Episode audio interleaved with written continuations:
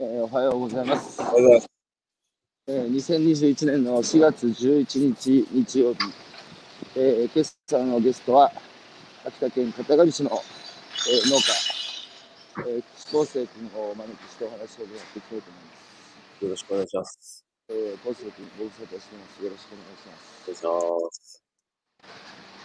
そこ家ですか？家です。おう朝からおしゃれだね。出てないと落ち着かない。康生君、ごめん。あの、ちょっと俺、Facebook でもシェアするから、ちょっと待ってくださいね。はい。これを、うんこのアドレスをコピーすればいいんですか？ここを送ってもらったリンクを。いや、そこはね、あの、うん僕僕らが入る入るとこなんで、今、こうこうせい君、僕がシェアしてこうせい君をタグ付けするので、お願いします。うん、それで大丈夫です。うん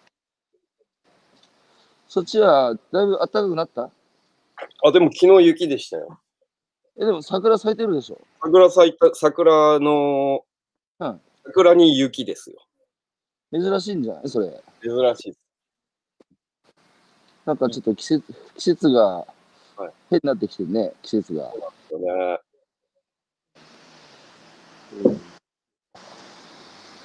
それでもここ数年、やっぱ季節の変、季節のがずれてるなとかっていうのは感じるの？うーん、やうん、やっぱ極端ですね。雪の降り方だってそうだし、うん。うん、この温まり方も変変ですよね、やっぱり。ああ。雨の降り方だって。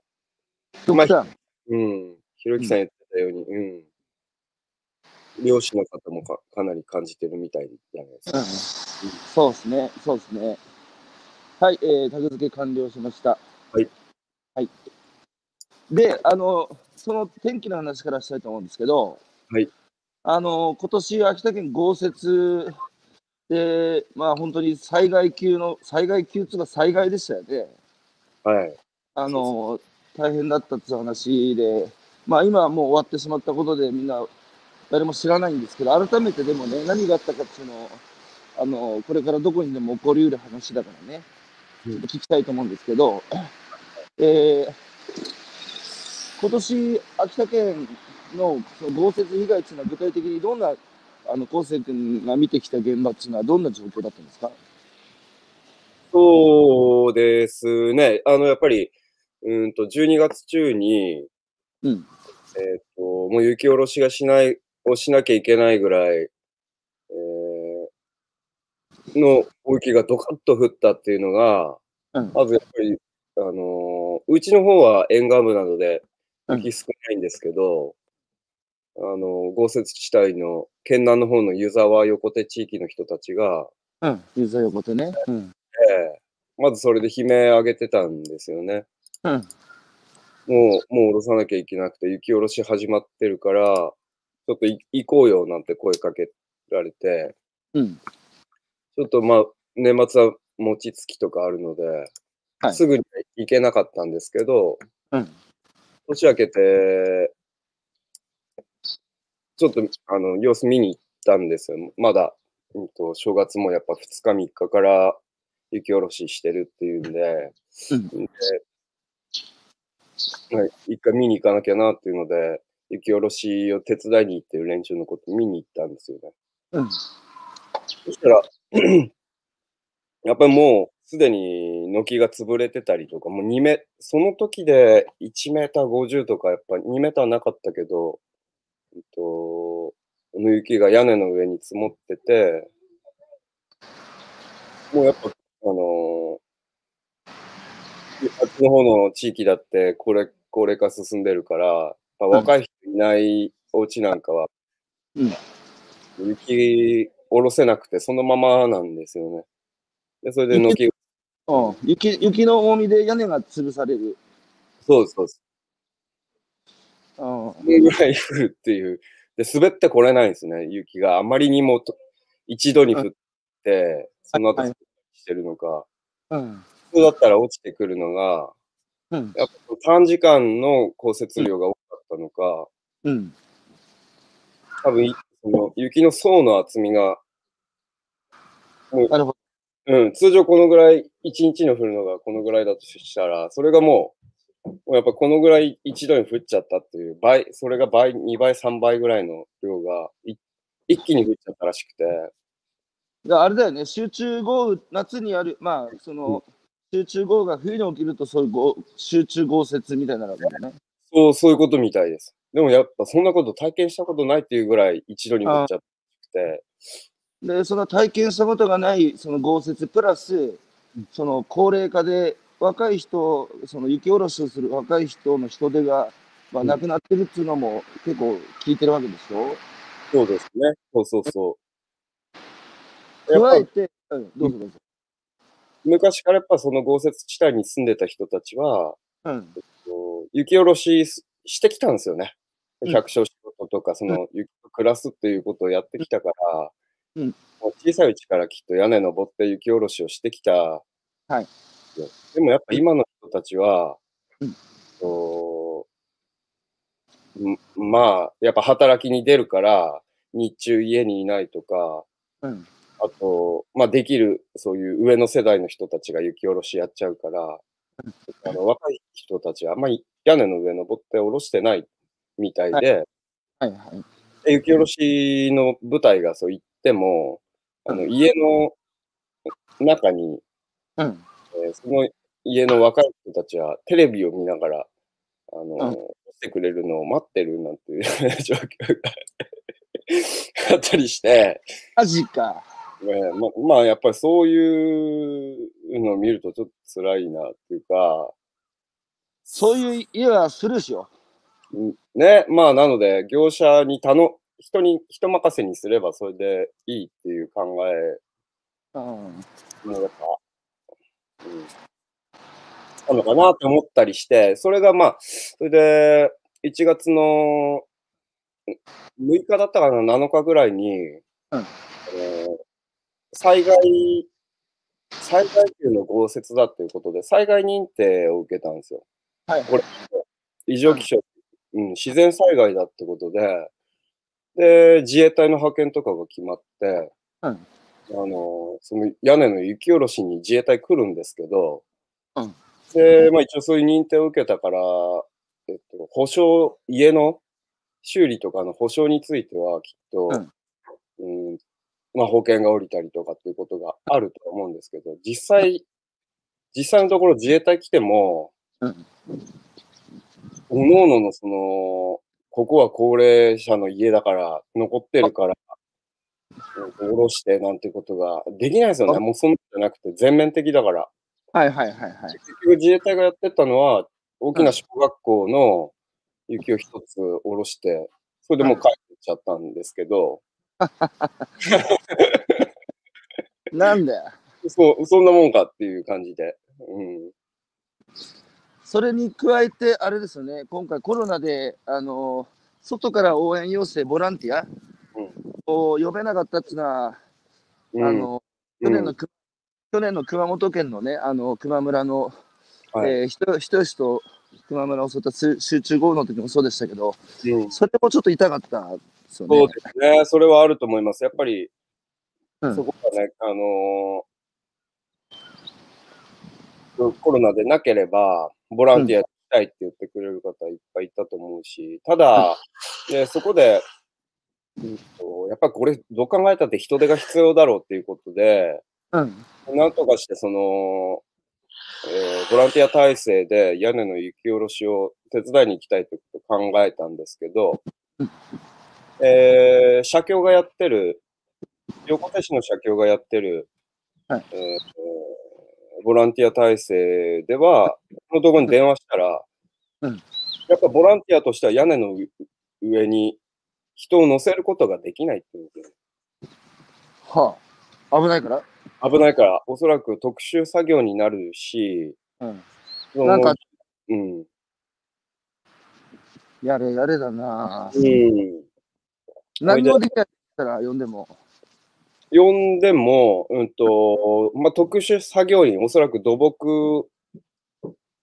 工事とか飛びとか、うんああいう仕事に慣れてる人たちは上に登って、うんで、下ろした雪を下で排雪処理するっていうようなボランティアだったりとか、はいはいはい。おそらくそういう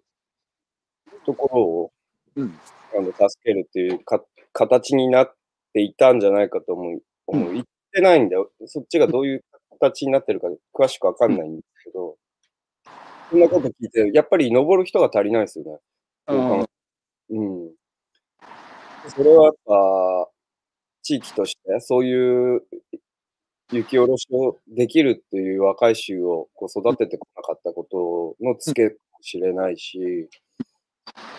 まあ、建物だってもうちょっと考えれば雪がしっかり落ちるようになったり、街の作りだって、うん。なんかそういう風にしててもいいのにな、なんて 思っちゃうんですけど、うんなんああれだけの排泄、融雪処理がある県南地域でも困ってるぐらいのさ雪の量だったんで、そうなると、あれですね、あの、その、雪の降り方がじ尋常じゃないっていうか、これまで経験したことがないような、あの一気にドカッと降るっていう、プラス、えー 若手、若者がいない、えー過疎高齢化が進んでる、それから、あれですね、その、えーまあ、地域社会に対する無関心っていうか、まあ、誰かがやってくれるだろう、業者に頼めばいいだろうっていう、その人事感、うんでコロコロナってもうい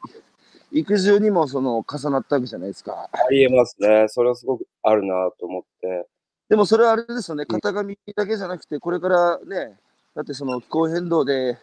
あの自然災害が増えるって言われてる時代、どこでも起きうることですよね。ありえますね。それは何起こるかわかんないと思うんで、うん。たまたまそれがね、ゆ雪の被害になったってことだし、雨だって、ここ数年やっぱり、去年なんかそんな大したことなかったですけど、うんもう降ればゲリラ豪雨だったし、で、今度雨が降らないと思えば干ばつみたいなことだって、あ、うんに近い状態がやっぱありますよね、ここ最近。だからそうなると、僕はやっぱ備えるっていうことがもう来るのは分かってるので、うん。で備えるときに2つ大事じゃないかって最近思ってるんですけど、1つは、はいあの、おオルテガっていう人が大衆の反逆っていう本書いてるんですけど、読みましたよ。ああね、性の国有化、うん要は僕らは生きることを国家と大企業に委ねてったっつう。そうそうそう。で、そのね、国有化された性を自分たちの手に取り戻すっていうことをしなきゃいけないと。で、僕、あの、東日本大震災の被災地ずっと歩いてきたんですけど、はいやっぱもうおぞましい風景が広がってるわけですよ。はい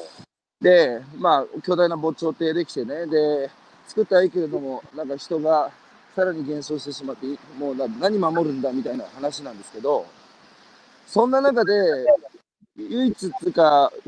まあ割と上手に復興したところがあってさ、東松島っていうところで、はい。で、東松島は、あれなんですよ、その、もう復興も早かったんですけど、はい。その、要はね、普通は、行政が開いた説明会に住民が呼ばれて、で、行政から説明を受けてうん、まあちょっと声が大きな人が喋るんだけど、まあ自分たちで考えて決める力がないので、結局行政の案が採用されるみたいな、うんあのが一般的なんですけど、東松島は逆で、うん。住住民が開いた会に行政を呼んで、で、自分たちの提案を行政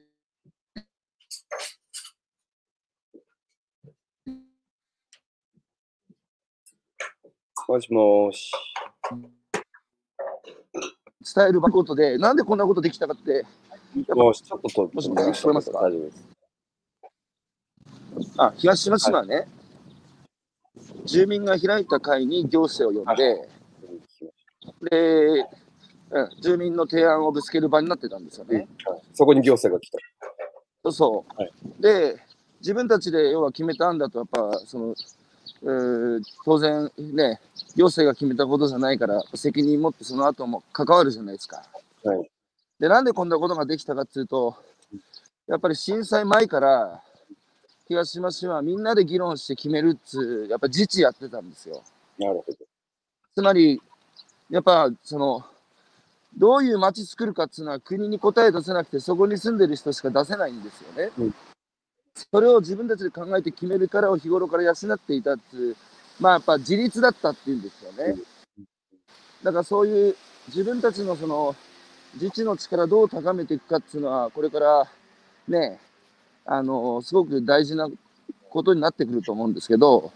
その辺、その辺どう思います？本当そう思ってて、うん。やっぱり僕もあのは東日本大震災の状況を見てて、はい。結局孤立した村とかでも、やっぱり自立、自力でこう脱出してきたっていうか、それを切り開いて、もううん。えーっと、ね、そのさ復興を待つんでは、復興というか、復旧を待つんではなくて、やっぱり、うん。あの、山仕事してた人たちが、うん。えーっと、中クレーン持ってきて、その倒れた木を寄せてとか、これ土木やってて、うん。人たちがみんなでその泥、土砂をかいて、うん。道を作ったとかっていうのを聞いて、結局そういう力が一番、そのリアルに困った試されてるっていうのが、すごく感動したところがあって、はいはいはい。やっぱり僕もそれだと思ってるんですよね。結局最終的に困った時には、あの、地域っていうか、そのエリアに住んでる人たちで力を合わせて、その困難を乗り切るしかないっていうのが、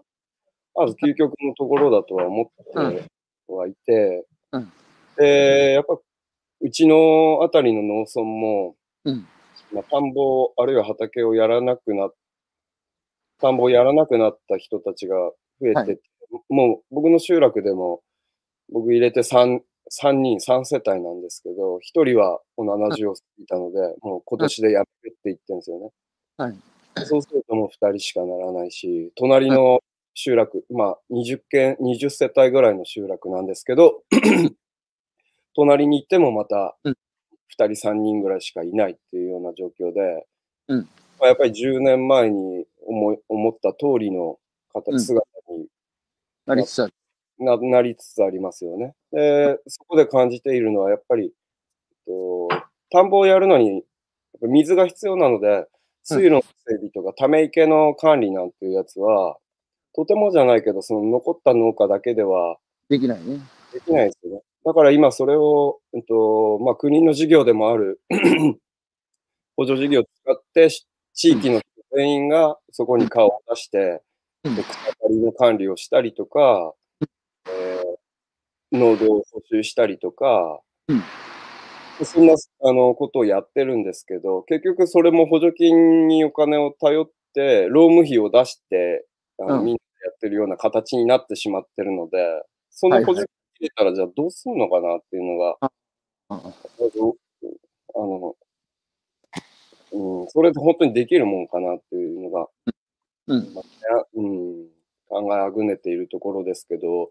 だから集落、昔ながらの集落が、その田んぼ、あるいは水を共有財産として利用するっていう意識があったから、うんそこに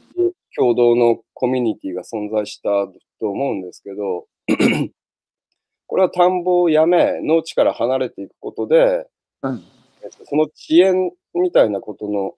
はいはいはい。ずれ、まあ残ってるのは血縁だけみたいなコミュニティの中で、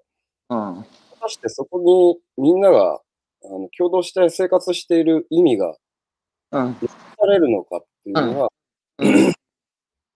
今僕感じているな、うん、ところですね。なるほど。で、その、そこも根深い問題なんですけど、もう一つ、その、これから地域社会がやっていくときにね、あの、自治の力プラス必要だと思うのは、やっぱ外とのつながりだと思ってるんですよ。思います。で、その意味で、その、昴生君がね、これまであの、まあ、東北食べる通信のあの、例の、えー今から何年前に起きた、7年ぐらい前になりますかね。そうですね。はい。みんなで昴生君のね、ところになだれ打ってった、はいあの、出来事、稲刈り騒動、稲刈り騒動。あれさ、今振り返ってね、はい。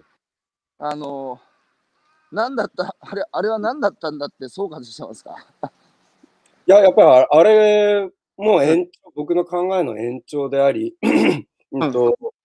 本当にありがたかったです。あの、やっぱりああいう危機を起こしてしまったことは、僕自身のその農地の管理だったり、経験が不足するところだったとは思うんですけど、うん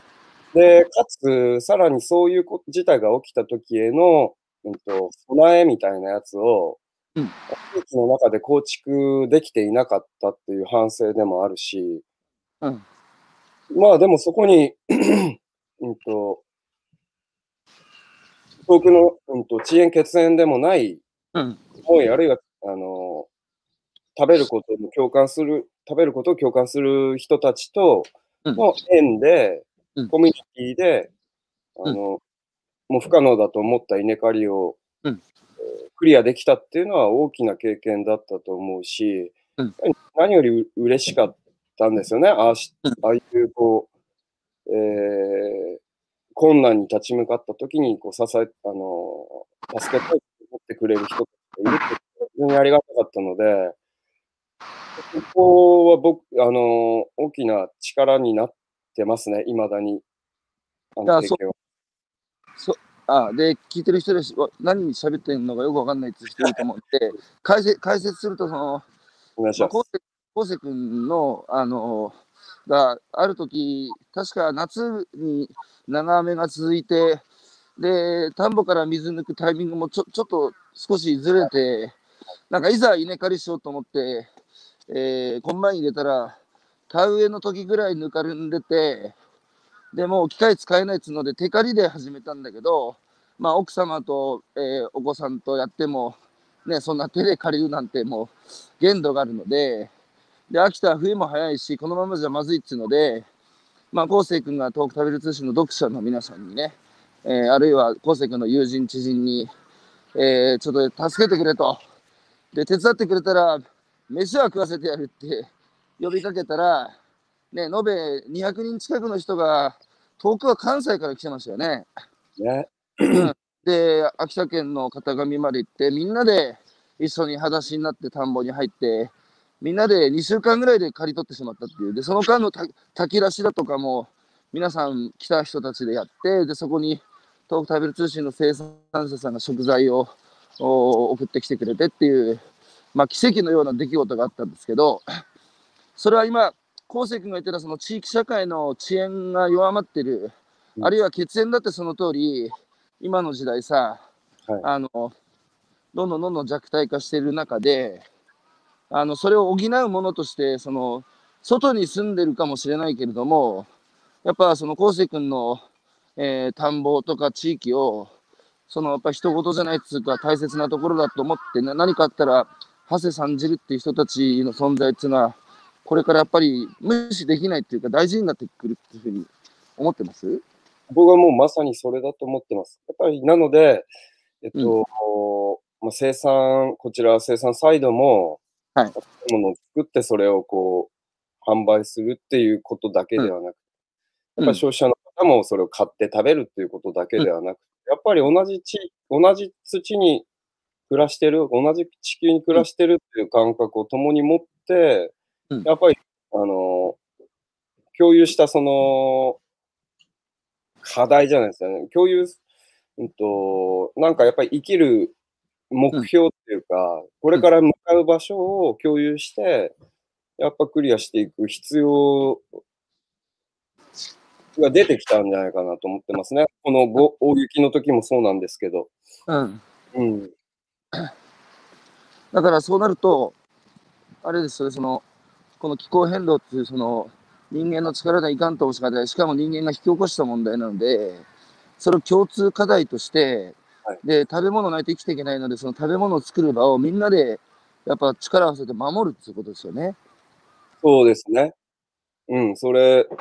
それが、うん。土地を維持していくことにもつながるし、うん。うん。なんとか共に暮らしていくことなんじゃないかなっていう気がしますね。その、それをきっかけに。それは、あの、今のね、昴生君になってる、その経験もさることながら、田んぼの生き物トラストだとか、あと、黄昏の育園っていう、その、まあ、片上以外のね、秋田市内に住んでる人たちに、まあ、昴生君の農園を開放していくっていうことにもやっぱつながってるわけですか？そうです。まさにそう、そうです。やっぱり、うんと、まあ、都会に野菜を、あの、セ野菜セットで販売して、した経験もうん、これも、うん、7年あるんですけど、やっぱりそれでは、うん。えー畑でもぎたてのトマトの味を伝えることはできないし、うんそこでやっぱ選化していいうんと、いい芋だけをやっぱり選んで袋詰めして、えー、ドローとして送った時に、こっち側に弾かれた小さな芋があるっていうことまでを、あの、書いて送送ることはできないじゃないですか。できないね。できないですよね。やっぱりその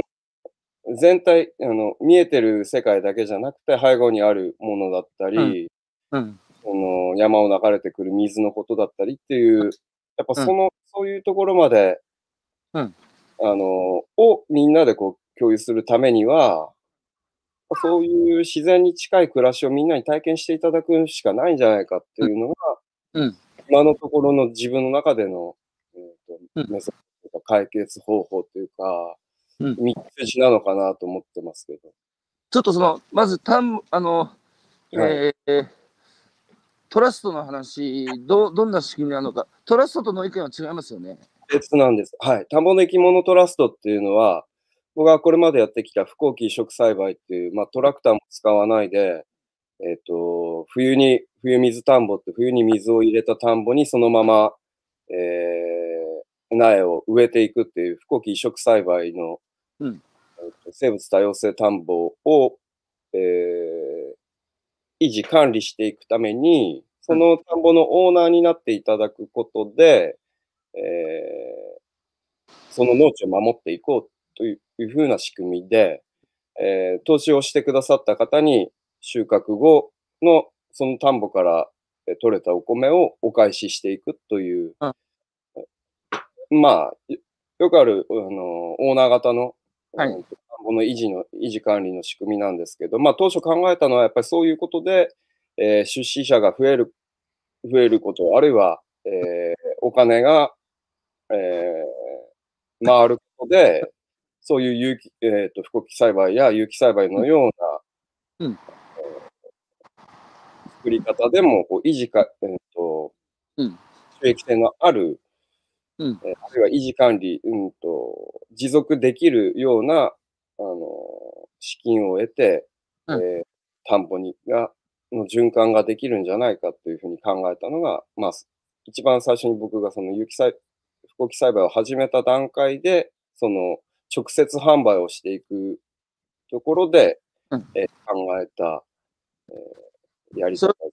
それはだから、あの、その、不耕起栽培の米の味だけじゃなくて、その、不耕起栽培の意味、い意味っつうか、その、持続可能で循環あのうん。型の、はい。えーその、作り方自体も指示をして、はい。そこにかかる手間も含めた値段として買ってほしい、支えてほしいってことですよね。そうですね。それを知ってもらうために、まあ、あの、うんやっぱりそれ、そういう、そこにトラストのオーナーになってくださった方は、やっぱり遠くの方が多かったので、やっうーん。ぱり秋田のその田んぼの状況まで見に来て、うん。あの、っていうところまではいから至らなかったんですけど、うん。まあ、むしろ、まあ、そういうさ、えー、と栽培に賛同したいから、あの、うん出資したいって、あの、くださった方が多くて、うん。まあ、本当に初期の段階ではそれに、そのオーナー様に本当に支えられて、うん。まあ、スタートが起きることができたっていうのは大きくて、うん。で、やっぱそれを続けていくうちに、うん。やっぱ震災以後ですね、震災以降は、うん。秋田県内で、えー、まあ、放射能の問題もあったことから、やっぱ食の安全性への意識が高まった段階で。無農薬でとか、うん。環境にも配慮されてっていううん。チャンネルで、えー求めてくださる方が増えて、うん。だんだんやっぱり県外から県内の方の、えー割合がすごく上がってきたんですよね。それってさ、あの、昴生君のウェウェブサイト、黄昏、えーはい。ファームが、ファームガーデン黄昏のサイトを見てくるの？口コミで。どうなんですかね？いや、うんと、まあ当初はやっぱりメディアに出ることとか、うん。やっぱ発信することが最初すごく大事だろうと考えていたので、うん結構まあ、あの露出もしていたと思います。うん。なので、うんあの、印刷物も吸って、あの、各所に行ったりとか、うんもしえー気に入ってくださる飲食店さんとかにうん。もらったりとか、あのチラシとかお米を使ってもらったりっていうところもあったので、最初のうちはやっぱり認知度もな低かったので、その辺は頑張ったっていうのはあるかもしれないですね。でもさ、昴生君あんまりなんか SNS っていうか、Twitter とか Facebook とか、はいえー YouTube とかインスタとか、あんまそういうのは使わないよね。そうですね。まあ、Facebook ぐらいで、本当うんに決まり事1日1回ぐらいしか、1そうです日1回もないですね。うん。あの、そういうことしかやってないです。あと、ホームページは細々と続けてますけど。うん。あんまり、その、なんつうか、SNS 使った情報発信を、に、えー力をあまり入れない理由とかあるんですか？あそこまでやってる時間がないっていうのがあ。まあ、でもやってる方だと思いますけどね。まあ、Facebook やってますよね。まあ、Twitter はね、やっぱりちょっと、ちょっとか、うん。で、あのー、三本の生き物トラストはそれで理解しました。で、もう一つのね、あのー、黄昏野育園の方の説明していただいてもいいですか？はい。そう、えっと、まあ、えっと、お米から始めたので、うん。えーそういうふうにして、田んぼの生き物トラストの、うんで、えー淡水田の維持管理をしていくことを考えた。うんで、一方で、えーやっぱそのトラストで、えっと、のオーナーのぶ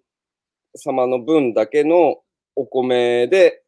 うちのその、なんだ、うんえー田んぼの維持ができないんですね。まだ、あの売らなきゃいけないお米がいっぱいあったりとか、うんうんえーして、まず廃棄にしたくないっていうのがあるので、売り方はいろいろ考えてきたんですね。小さくしたり、えー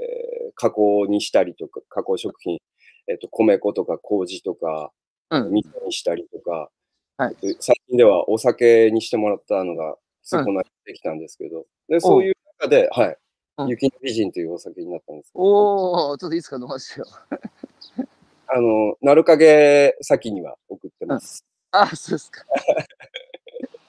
あそれで、それで、まあ、売らなきゃいけないお米がまだある。やっぱ廃棄に、作ったものは廃棄にはしたくないので、残ってしまったものについてはいろいろ考えたりして。はい。で、ある時、えっ、と、長女が生まれて、長女が2歳、で、次女が生まれた時に、まあ、こっちもちょっと忙しくなってきたっていうのがあって、えっと、一番上の子を保育園に預けたんですよね。うん。で、でもよくよくよく考えたら、うん。やっぱり、暮らしの、暮らし事を自分たちでやっていくっていう、自給自、自給自足でもない、自給、自分たちでできることはなるべく自分でやりたいっていう暮らしを選択した、うんこの百姓暮らしにおいて、子育てをうん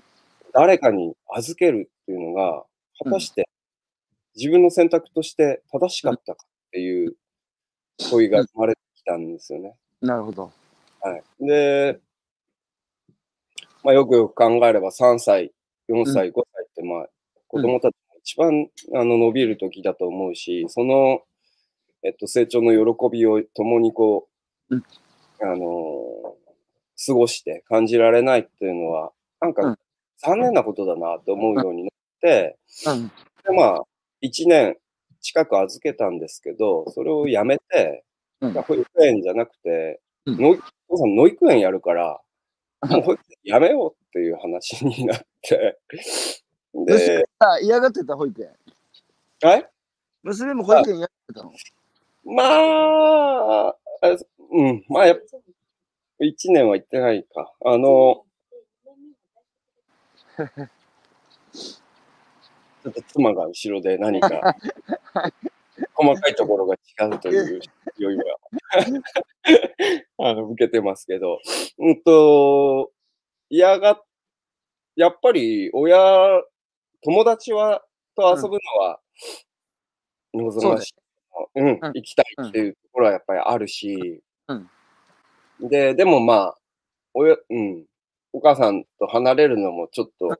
はいやだはい。寂しいし、みたいな、まあ、いろ、両、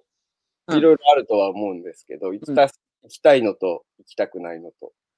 でも行ったら行ったらで楽しいとは思うんですけどね。うん。うん。でもまあ、本当に最初の頃なんかは、なかなか、あの、別れ際、別れ際っていうか、送ってた、送り迎えしてたんですけど、うん。なかなか、あの、向こうもその、そ自分であっち側に行くことができなくて、うん。俺もこう、後ろ髪を引かれる思いで、まあ僕も第一子だったので、そういう子育てにまだ慣れてなくて、なかなかその、うん、えじ彼女を自立させるためのこう、うん。働きかけがよく分かってなかったっていうか、そういうところはあるとは思うんです。で、自分のところで育てる、あー見ることにした。しました。それ、野育園と呼びました。の育園ね。はい。まあ、の、のに育つ、のに、えー学ぶ。ん農的なフィールドだけではなくて、うちの田んぼの背後には、やっぱ里地、里山と呼ばれるよううなん山菜が取れたりとか、うんこう山を管理して、こう資源、えっ、と、炊き物を作るようなうん山とか、そういうのが、生き生き物たちもいっぱいいる。そうですね、そうです、そうです。熊も出ます。熊も出るぐらいの。そういうところでさ、あの、お父さんは働きながら、農作業しながら、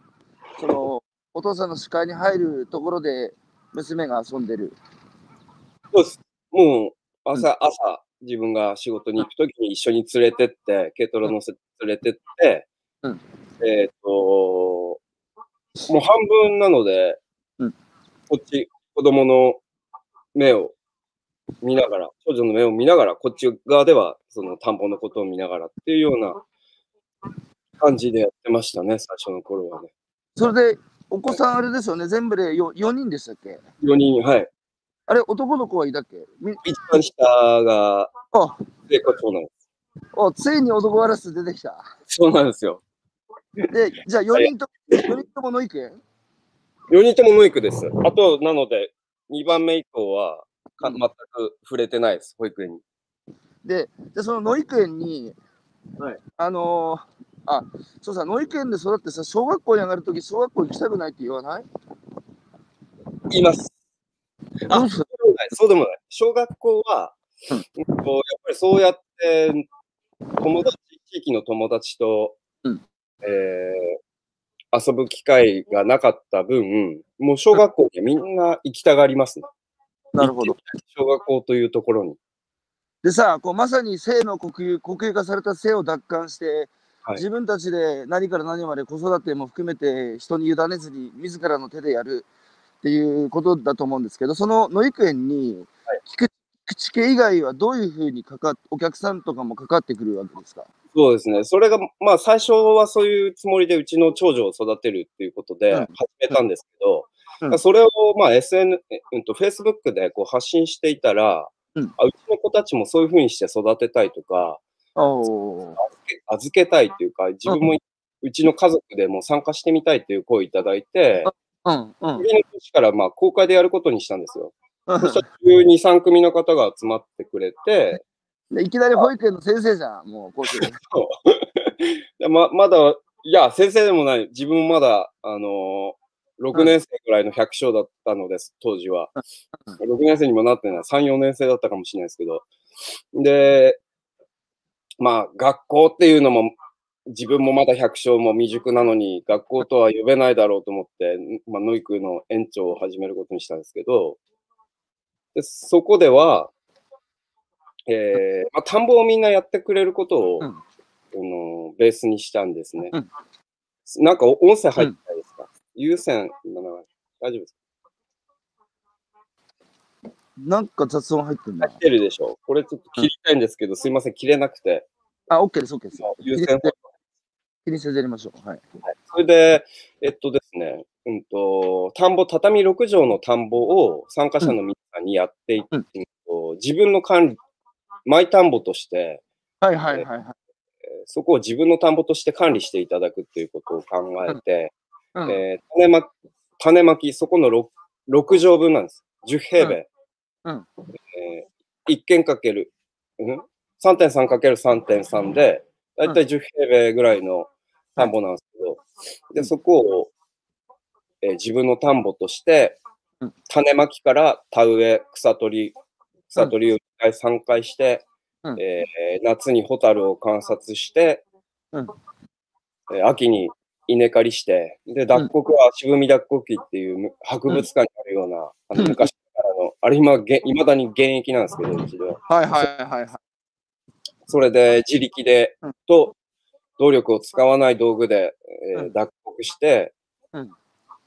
えーそれでお米にしたものをみんなで食べましょうという、その稲の一生、稲作りの一年を体験する、うん。えープログラムをその時に考えたんです。うん、うん、うん。で、そうやってやってみると、1年間あの通ってくださる参加者たちがいるわけで、はい、はい。季節のあの変わり目とか、その節目節目の、うん。こう里山の暮らし、百姓の暮らしみたいなことがあるということを逆に僕が知ることになったんですね。例えばうん。春だったら山菜取りに行ったりとか、うん。田植えを終わった後には、えー、笹巻きを作ってうん。売るっていうその行事食があったりとか、うん。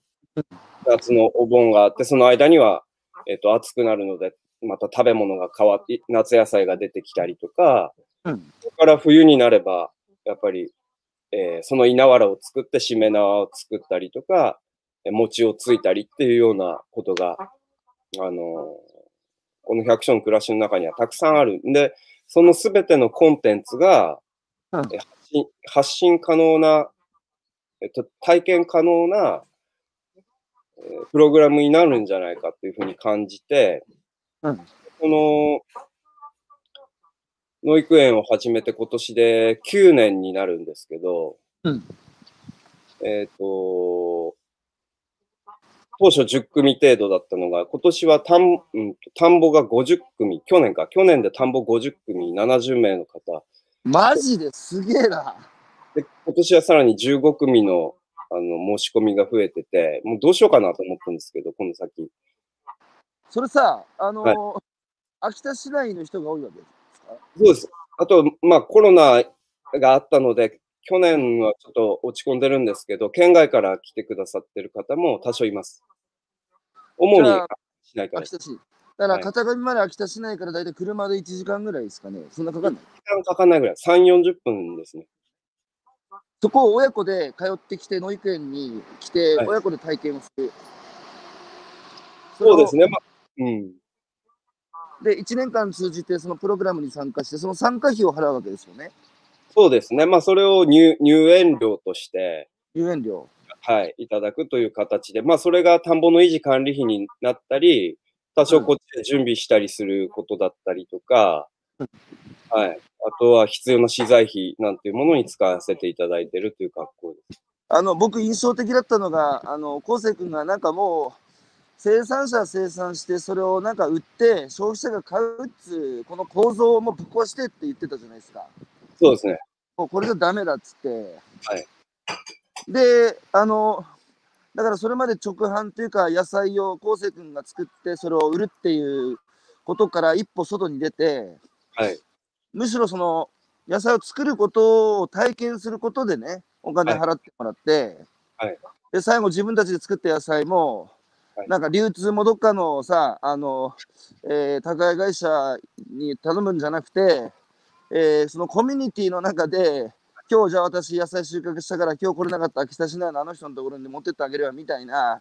そういうコミュニティができるのがいいなっつう話してたけど、はいそれは少しずつ実現してるんですか？そうですね。やっぱそこにも向かってやってきたっていうところがあります。その最初の子育てのための農育の次のステップでは、やっぱそこの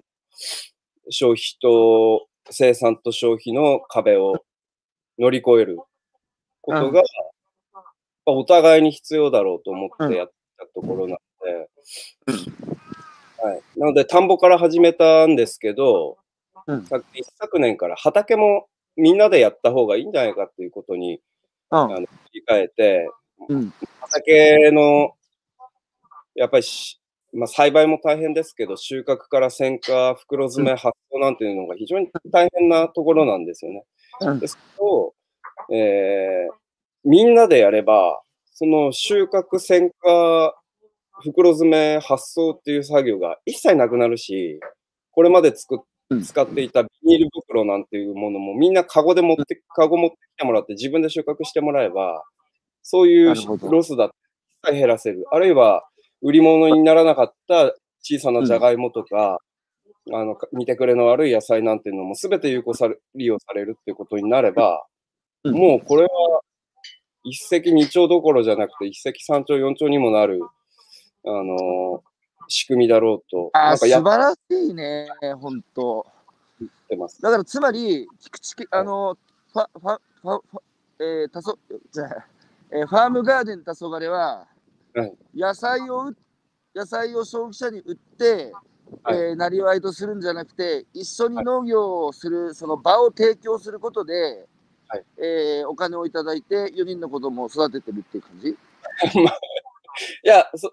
まあ、それが一一部門です。た農育園というのは一部門で、やっぱり大、いやぜ、本当は全部そうやって切り替えられたら、どれだけあの自分が楽しくて楽になるかっていうのはあるんですけど、やはりなかなかそこまでは一度にはいけないので、そこ目指してる。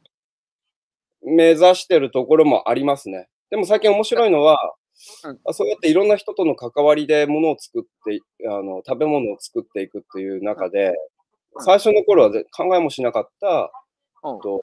お酒にしてもらうとか、自分が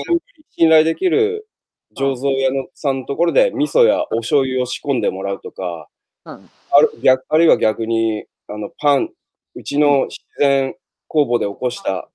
巻き窯であの焼いてるパンをうん、有機秋田の有機小麦で作りたいから、あの小麦逆にお願いされたりとか、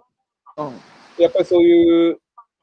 食品の次のステージの方たちがそういうことを考えてくれるようになって、うん。えっと、あ僕もじゃあそこだったら、そうやって使ってくれるんだったら、あの、そのためのプロフェッショナルな生産みたいなことも考えていってもいいんじゃないかなっていうのが逆に生まれてきてます。なるほど。なので、ストックが効くような穀類、米や大豆や麦なんていうのは、ある程度、えっと、まとまった生産ができるので、そこは全部手放さなくあの、みんなその体験型にしなくても、なるほどもし。かしたらいいかもしれないなと思ってて、特にでも野菜の場合は多品目でやろうとしたときに、めちゃくちゃ手がかかるので、ここはみんなでやった方がいいかもしれないと思ってます。あのー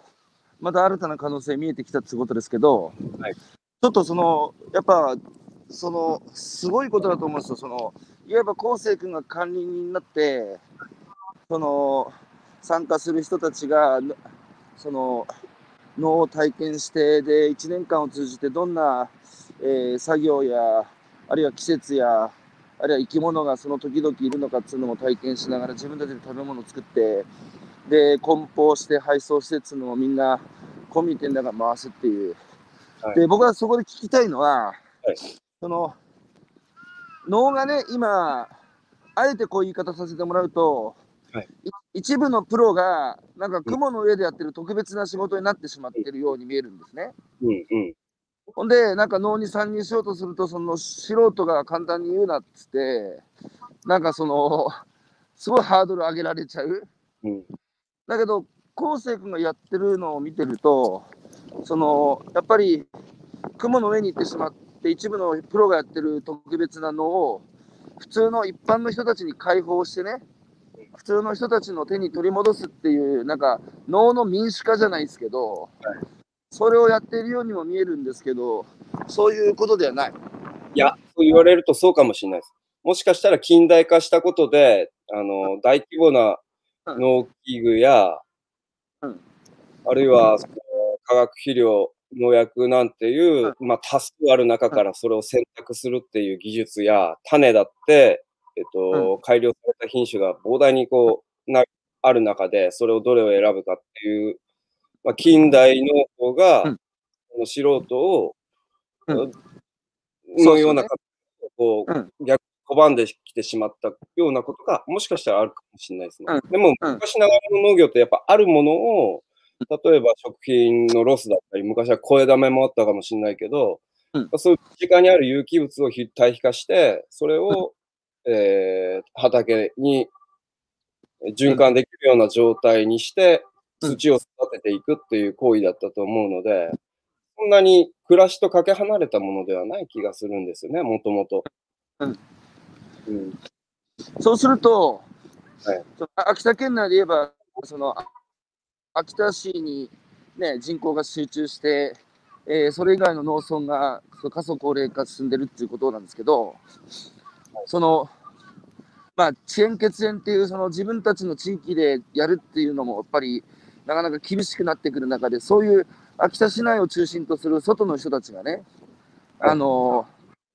その、脳の民主化によって解放された昴生君のところに集まってきて、その弱体化した遅延血縁の部分を補うっていう形は、これからの一つの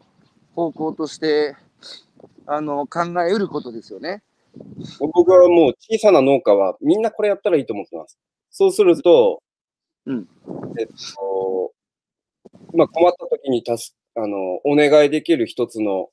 うん。まあになってくださるはずだし、時には、うん。農産物をもと、お米や味噌を欲しいって農産物を求めてくださる、あの、し資金提供者になっていただけるはずだし、それをやっぱり面でこ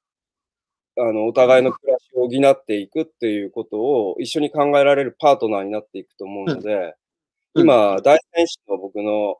えっと、弟分の T ファームの田口康平っていうのが、うんあの、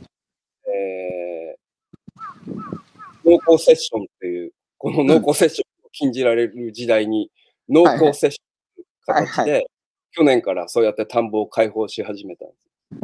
脳の、脳の耕すで濃厚セッションね。濃厚セッシ濃厚接触じゃなくて濃厚セッションで。いいいいですね。は、はい、彼もその大仙市っていう秋田市よりちょっと南にに行ったところで、えっと、田んぼをコミュニティでやることを考え始めたし、うん。北の方の白神山地っていうところの、はいはい。もっと、えー手配坂集落、かつて菅山澄が、えー東京といったかやぶき集落の中に住み着いた塩釜出身の、えっと、仙人みたいなやつがいるんですけど、はいはいはいはいはい。その木村君が、えーうん今年から田んぼの学校ということで、えーうん田んぼをみんなにコミュニティに開放することを始めました。なるほど。でみんながやっぱり、あの、このやり方がちょっと面白いだろうということに気づき始めていて、あの、やっぱコミュニティを作ることに関心持ち始めてきているし、僕はそうやって、こう、いろん、各地で、あの、起きたコミュニティ同士がまた面で繋がっていく時代が先にあるんじゃないかなと思って。連合軍ですね。そうですね。それで、あの、あと2つ聞かせてください。1つは、最近の若者の動向なんですけど、はいその大学生がね、あのー、昴生君の畑にも通ってくると思うんですけど、今のこう若い人たち見てると、やっぱ僕らの時代とまたちょっと違って、その本当に、ね、生存に必要な条件が満たされた、この、えーある種成熟した社会に生まれ落ちてきた人たちなので、なんつうか、本当に何が必要で、何が不要かっていうのをフラットに見れる子たちがすごい僕らの時代よりも多いなと思ってて、多いですね。増えましたね。やっぱり感じる、昴生君も。めちゃくちゃ感じてますよ。やっぱそれコロナと連動してるかもしれないけど、去年なんかは本当に農業やりたいっていう大学生が来たのは初めてです。だったりとか、あの、みんなもう開墾を始めるとか、ものすごいその地域、失われていく地域に関心持ってるし、あの、うん都会に出ていくのをやめて、秋田でなんか仕事したいって言って始めて、もう起業した連中とかもいるし、これからやりたい子が、もうめちゃくちゃ増えてるので、もう流れが一気に変わったと思ってます。なるほど。それは感じますか。じゃあ、あの、最後ね、はいその、まあ、そういう希望が、を感じつつ、え一方でやっぱ現実も直視したいんですけど、はいあの、日本全体がその人口減少社会に向かって、これはもう、あの、不可避っていうか、避けられないので、それ前提にものを考えなきゃいけないと思ってるんですけど、その先頭を秋田県が走ってるんですよね。で今のまま行くとよ、その若い人たちの希望はちょっと一回置いといて、今のままの速度でこう過疎高齢化が進んでいくと、やっぱ集落の維持、えー管理ももうままならなくなるわけじゃないですか。昴生君のこう肌感覚から言って、あと何年が勝負ですか？うーん、やっぱうちのところの、やっぱボス、ボス的な農家がうん。70を超えて、うん。70も、そうですね。そろそろやっぱその先を考えなきゃいけないかなっていう時代に来たと思うので、うんただまだその中間に、まだ兼業でできそうな人たちはいるんですけど、そのやっぱり大きな核が抜けるっていうのが、あと10年。うん。で、もう、そこがなくなるだろうとは見ているので、うん。うん。そのぐらいの時までに次の体制がちゃんと出来上がってなければ、うん。このさ、うん、引き継ぎっていうことも考えると、うんうんやっぱりもうほ本当に時間がないと思ってます。もう今やんないと、今始めないと、うん。うん。うん、さそうですね。うん、い一度やっぱり失ったものを直すのはうん。難しいんですよ。まだ続いてる状態でそれを引き継ぐのはできるけど、うん。一度その野に返してしまったものをもう一度開墾してそこから始めるなんてことは、うん。うん。相当の労力になるはずだし、その痛手は、どうですか？計り知れないですよね。うん。うん。うん。戻んないと思う、もうそれができなければ。うん。うん。だからそれを、あの、まあ自分たちの力もさることながら、その、やっぱり自分たちの力だけでは難しい面はね、その、近郊の都市や、あるいは若い人たちの力もどんどん、こう、一緒に巻き込みながら、あの、その引き継ぎっていうのをし、その地域社会の引き継ぎっていうのをやっていくってことですよね。そうですね。まあ、ひただ引き継ぐだけじゃなくて、やっぱり自分たちの社会だっていうことを認識して、そこに暮らす覚悟と、うん。例えばそれをリノベーションしていくっていうか、大々的にその地域の、えー作り方そ、これから新しくリニューアルしていくっていうことに、の参画に関わるっていうか、うん。こういうことをやっていく必要があるとは思います。なるほど。あの、昴生君と出会って、えーね、8年、7年とか、まあ8年ぐらい経つんですけど、えー、昴生君がこの8年間、あの、いや、どんどん進化してんなと思って、えー、あの、なんつうか、あの、いや、本当希望だなと思っていつも見てましたけど、えーはい、僕は、あの、口八丁でこういう、やっぱね、僕の知り合いでいるんですよ、その、なんつうか、やっぱ小さい農業でね、で、いろんな人たちを巻き込んで、その体験もさせて、なんつう話する人いると、昴生君の話いつもするんですよ、僕。こういう農家が秋田にいるぞっていう。